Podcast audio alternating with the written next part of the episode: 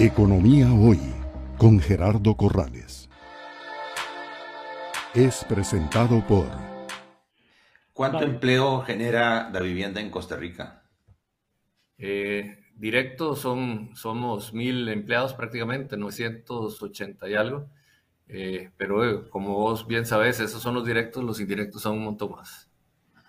Excelente. Vamos a ver, eh, el año 2020 fue un año retador por el tema de la aparición de esta pandemia y el año 2021 también tuvo sus particularidades, de manera tal, eh, Arturo, que si pudieras hacernos un resumen, eh, ¿cómo le ha ido a la vivienda en estos dos años atípicos de un mayor manejo, digamos, del riesgo, de la incertidumbre, de las volatilidades y también pues una serie de cambios regulatorios?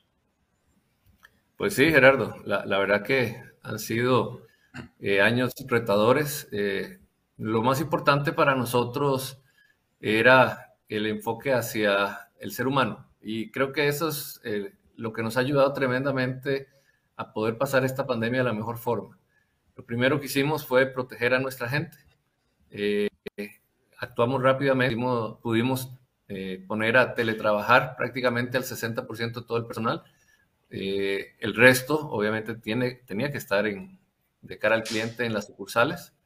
Y aún ahí también tomamos medidas directas para protegerlos con todos los todas las medidas eh, precautorias eh, del caso. pantallas, pantallas para los funcionarios, mascarillas, un protocolo estricto, tener la separación, etcétera. Todo eso hizo que nuestro personal se sintiera eh, seguro eh, y al mismo tiempo todos los que estaban teletrabajando también se sintieron seguros y, yo te digo, eso generó una gran integración entre todos y pudimos obtener resultados muy, buenos eh, y, una, y una participación de todos en, en, las metas y en los objetivos.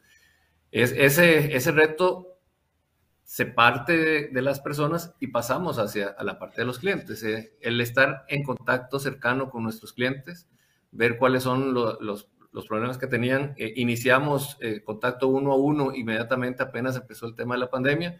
Pudimos apoyar a, a los que necesitaban porque habían tenido una disminución de sus ingresos y eso nos permitió poder prever lo que iba, lo que iba a venir a, a, continuación si la pandemia seguía caminando por donde iba. Nos permitió ese acceso a, a los clientes a entenderlos, a, apoyarlos y hacerlo rápidamente, lo, lo, que nos da otra ayuda posterior porque los clientes empiezan a, salir de ese problema y empezamos a poder manejar nuestros niveles de, de mora de forma adecuada. Eh, si observas los, los datos de, de mora, eh, realmente eh, los nuestros son bastante buenos. te podría decir, por ejemplo, que la mora a un día más, nosotros cerramos el año pasado en 6.4% cuando el sistema está prácticamente en el 8%. la mora de más de 90 días la cerramos en 2.01 cuando el sistema la tiene arriba del 2.5. Entonces, eso nos ha permitido eh, realmente eh, tener muy buenos resultados porque la base, la estructura, nos ayuda. Eh, tal vez te, agregaría un poquito más, Gerardo, en esto de...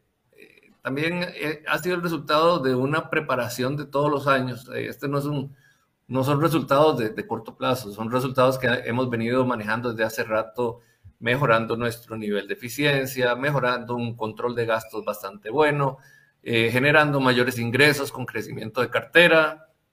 Entonces, eh, son, son temas que hemos venido construyendo como equipo desde hace, desde hace bastantes años y que nos toma la pandemia en el mejor momento en el cual estábamos, ya casualmente preparándonos por todo esto. Es presentado por Economía Hoy, democratizando la educación financiera.